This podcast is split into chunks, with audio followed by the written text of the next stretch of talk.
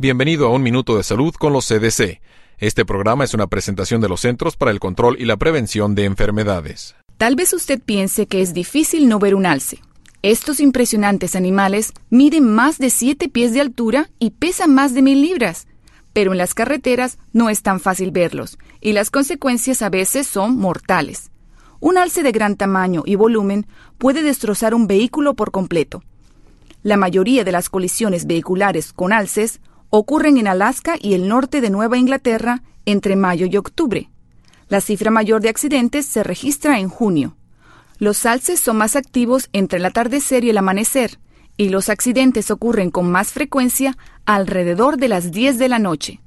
Cuando conduzca su vehículo en zona de alces, utilice su cinturón de seguridad, mantenga la atención y la cautela y disminuya la velocidad por la noche, especialmente en áreas boscosas. Para más información sobre la salud, visite www.cdc.gov